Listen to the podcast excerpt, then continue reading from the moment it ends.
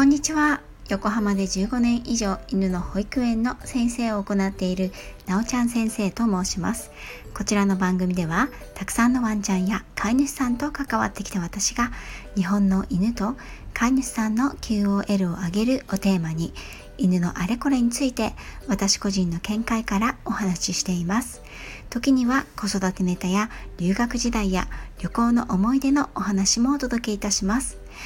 さてちょっと私今ですね上唇の裏側に口内炎が2つぐらいできておりまして ちょっと口が開けづらいというかお話がしづらいので少し聞き取りづらくなってしまうかもしれないんですけれどもどうかご容赦ください。噛むのはねいつものことなんですけれども頑張ってお話ししていきたいと思います。さて攻撃的な犬にしないためにできることとして学習法を知るボディーランゲージを知る社会科を行うと数回にわたりお話をしてきました。今回からは犬の学習方法と効果的なおやつの使い方についてお話をさせていただきますね。今回はなぜ犬のしつけにおやつを使うのかそしてオペラント条件付けというものについてお話をしていきます。行動学や学習心理学の用語も出てくるお話なので少し難しくなるかもしれません。ゆっくりお話ししていきますので興味のある方は是非最後まで聞いてくださいね。犬に何かを教えるときいくつかの方法があります。皆さんも犬トレーニングと検索した時いろいろな方法を見たことがあるかと思います。犬に何かを教える時特定の条件から学習するが条件付けを利用します。条件付けには古典的条件付けとオペラント条件付けがあります。今回はオペラント条件付けについてお話ししたいと思います。古典的条件付けの典型的な例はパブロフの犬が有名ですね。食べ物を与える前の犬に毎回ベルの音を聞かせてから食べるものを与えるということでベルの音を聞いただけで最終的に犬はよだれを垂らすようになるというものです。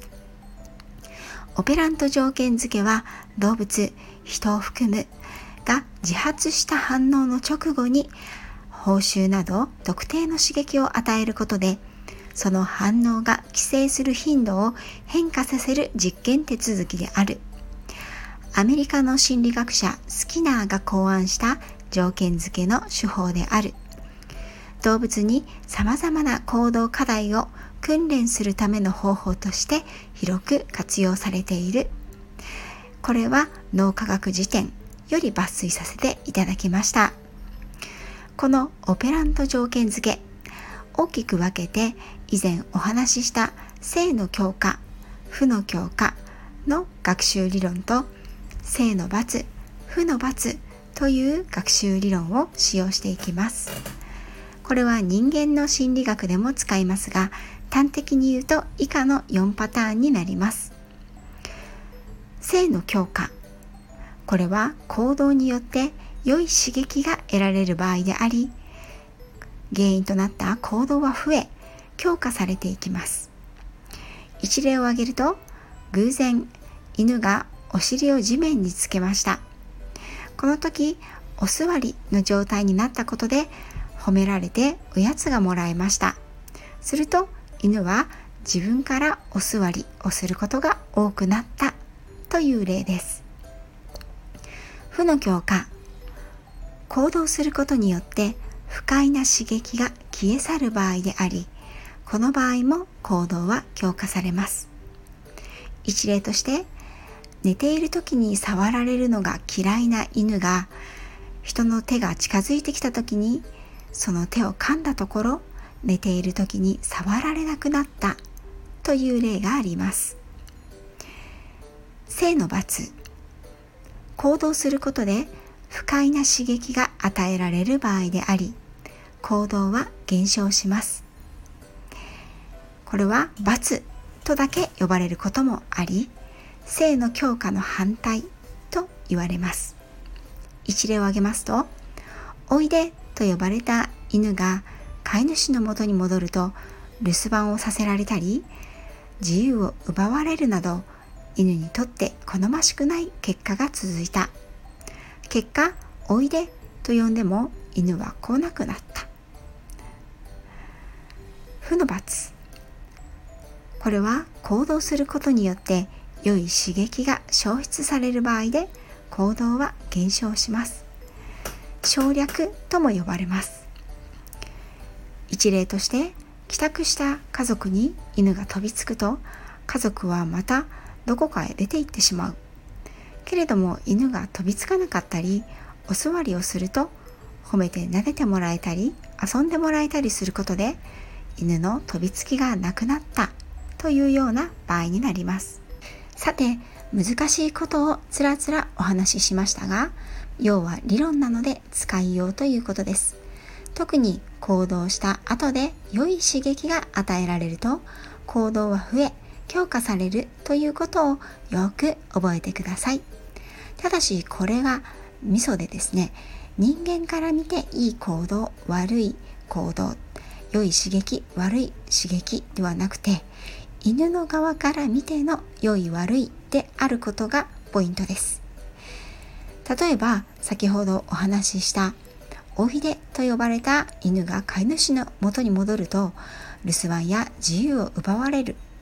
なので結果おいでで来なくなった。私はこの一例を正の罰の一例として挙げましたけれども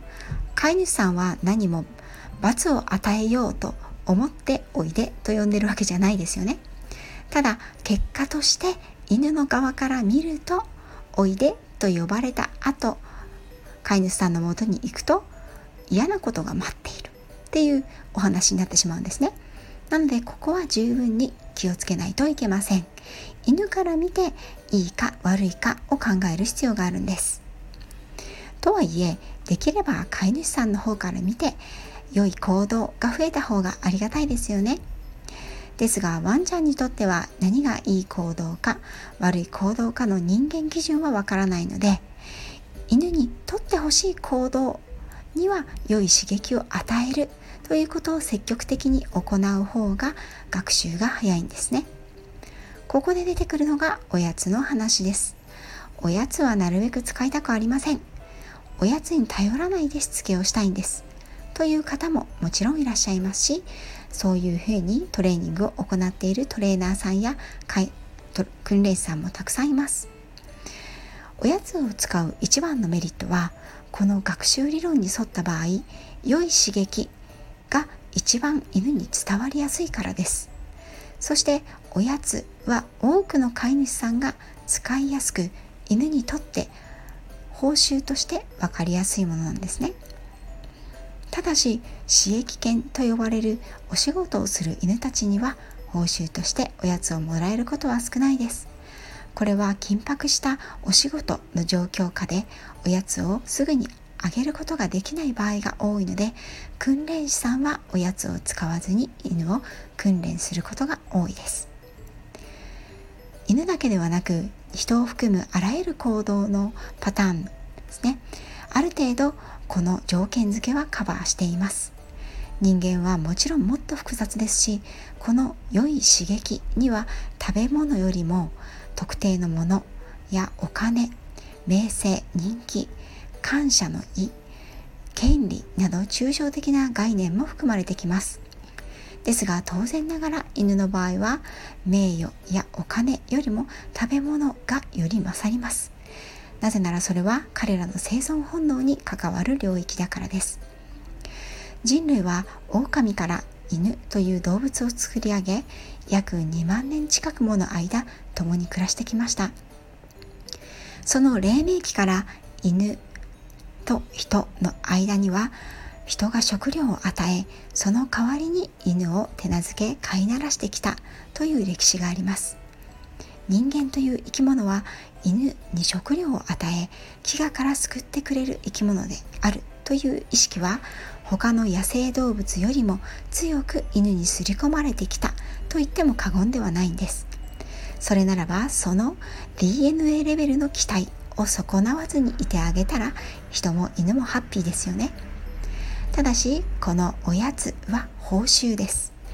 おやつを見せびらかすことで犬を釣るだけでは犬は何も学習しないんですね。なので使い方の遺憾によっては結果に運命の差が出てきます。犬の学習の対価としておやつを使うことはおすすめします。犬のみならず動物の学習として性の強化は学習が早く進み深まることが知られています。性の強化はどういう理論でしたか？そう行動によって良い刺激が得られる場合。その場合行動は増え強化されるというものです。ここで良い刺激イコールおやつという分かりやすい方法を使うことで増やしたい行動を増やし強化することができるという理論なんですね。それでは次回は詳しく犬の学習方法と効果的なおやつの使い方パート2についてお話ししたいと思います。今回も最後まで聞いていただきありがとうございました。次回もまたよろしくお願いいたします。